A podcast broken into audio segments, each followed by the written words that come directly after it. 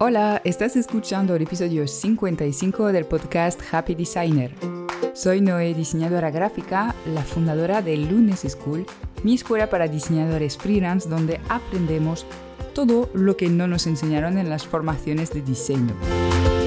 He creado este podcast para compartir el backstage de mi estudio de branding Lunes Design, cómo me organizo y qué hago para que este negocio me aporte libertad financiera y creativa sin que esto signifique trabajar más horas.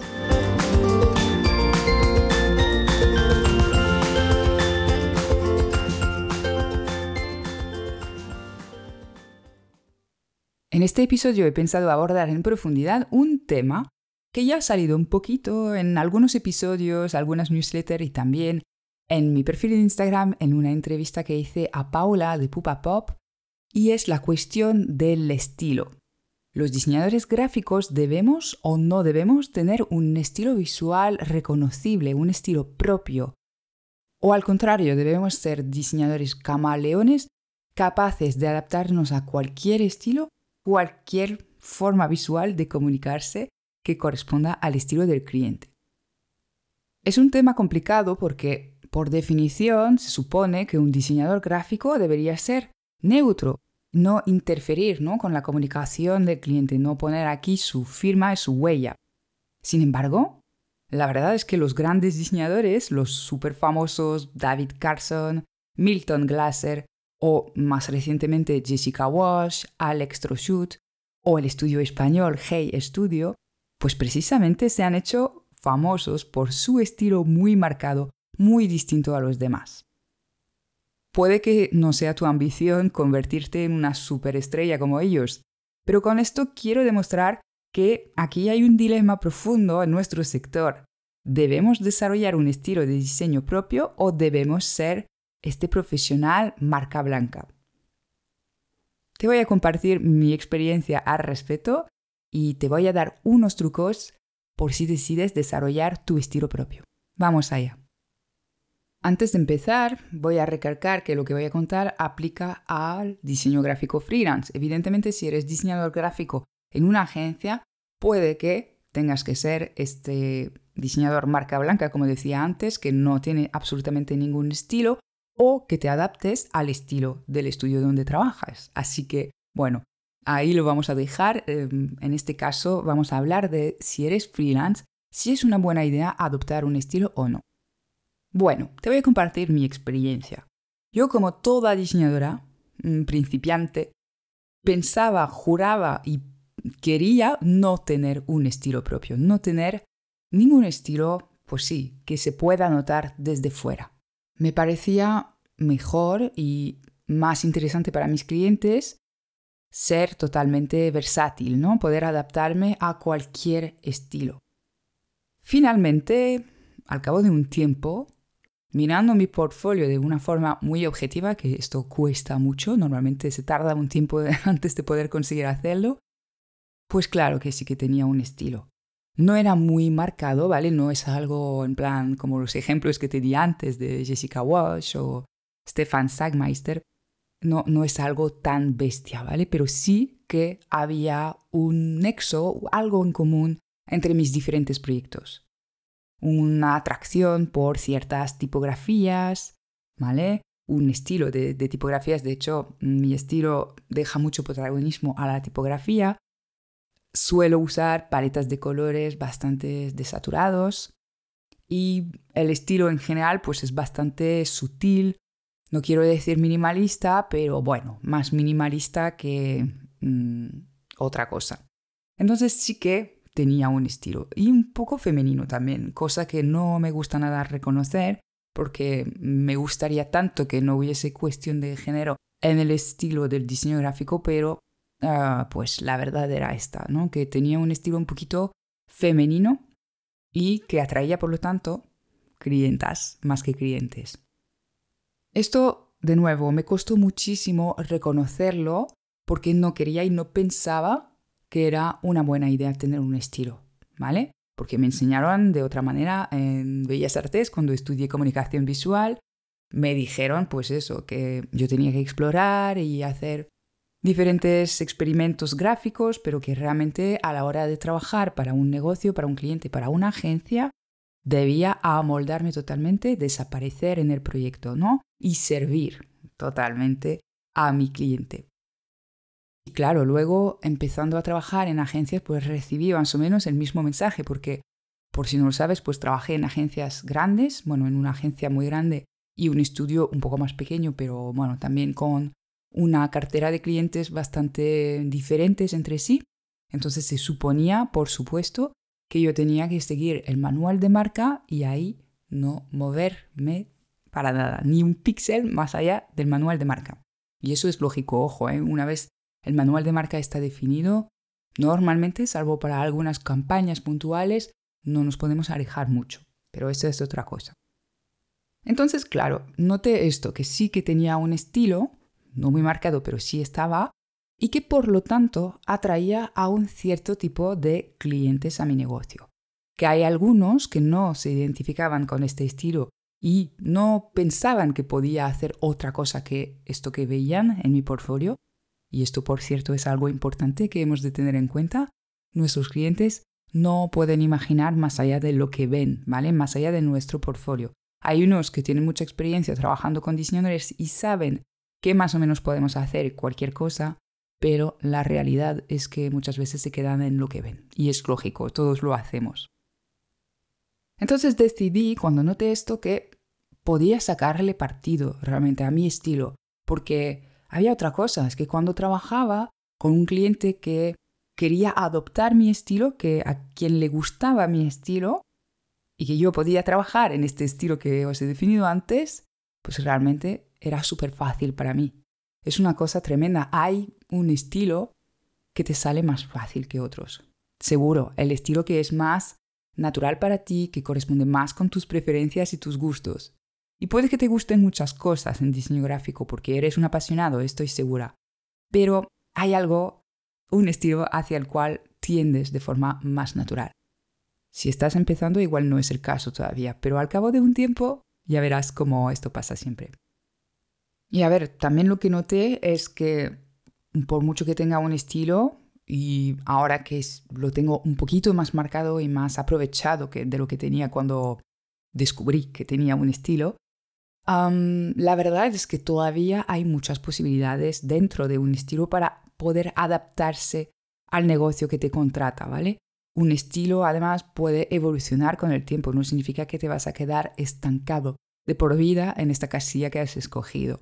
Pero sí puedes, pues eso, desarrollar unas preferencias, unas habilidades hacia, pues yo qué sé, un estilo de ilustración, de tipografía, un tipo de paletas de colores, y esto te sigue dejando mucho margen, como decía, para adaptarte a muchos proyectos distintos. Igual, no cualquier proyecto, pero muchos distintos. Ahora bien, en mi opinión, tener un estilo requiere una integridad absoluta. Es decir, que tu cliente no tiene por qué saber qué estilo encaja con su marca.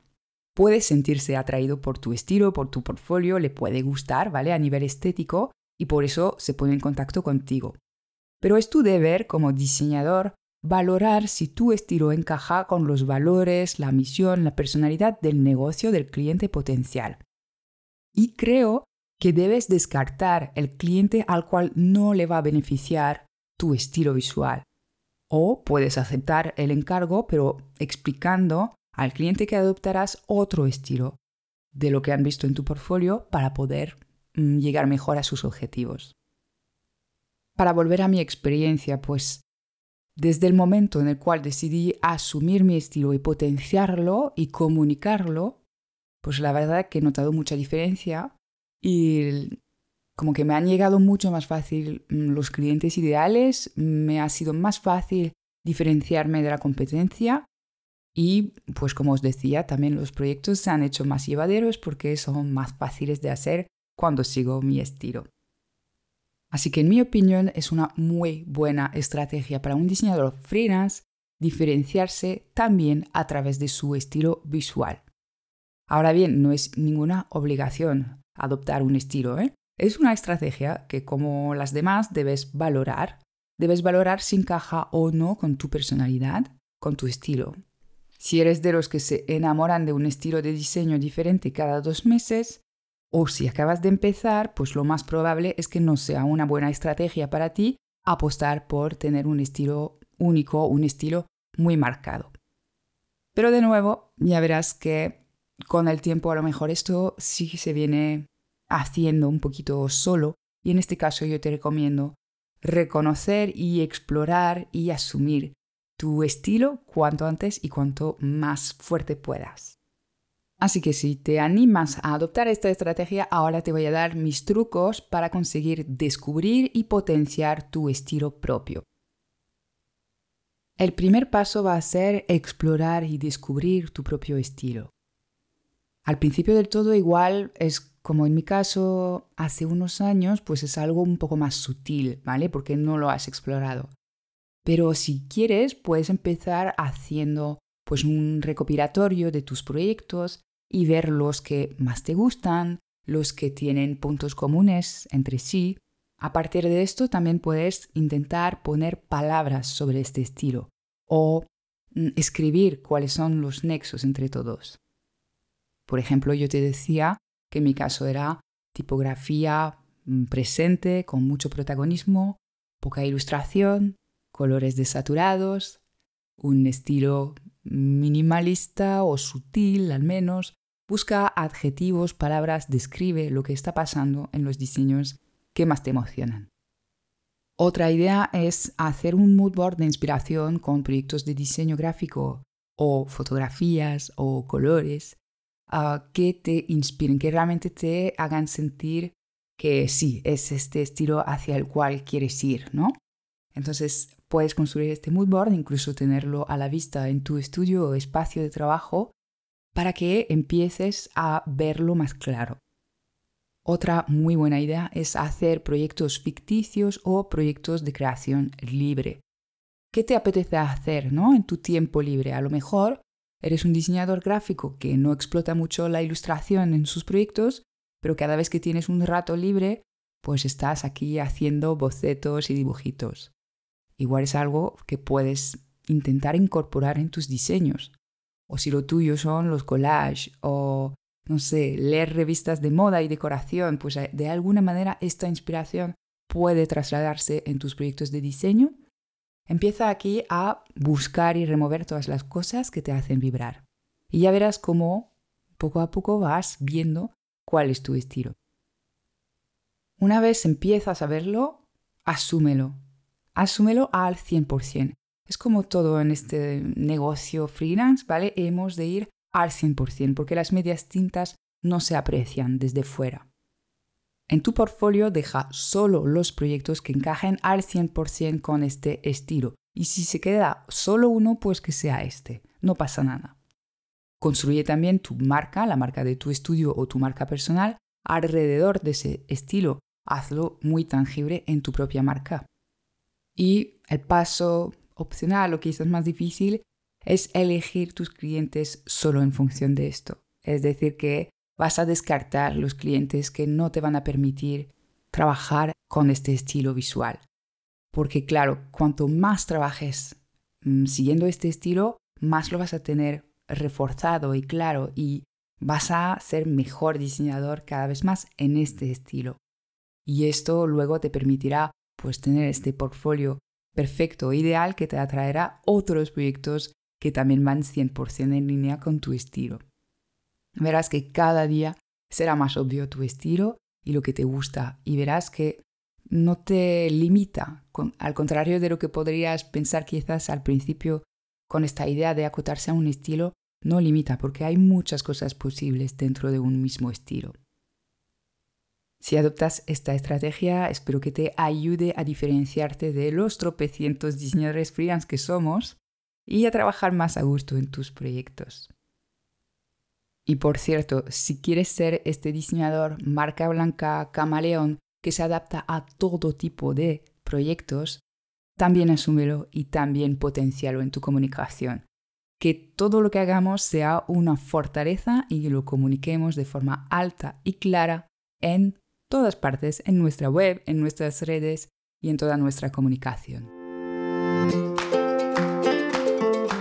Espero que este episodio te haya inspirado, te haya gustado este debate sobre el tema del estilo, que por cierto era mi versión mi opinión, por supuesto, eso es un debate Ah, desde hace muchos, muchos años, desde los principios del diseño gráfico supongo, existe este debate sobre el tema del estilo y no pensaba ni pretendía resolverlo con un solo episodio, simplemente darte mi punto de vista.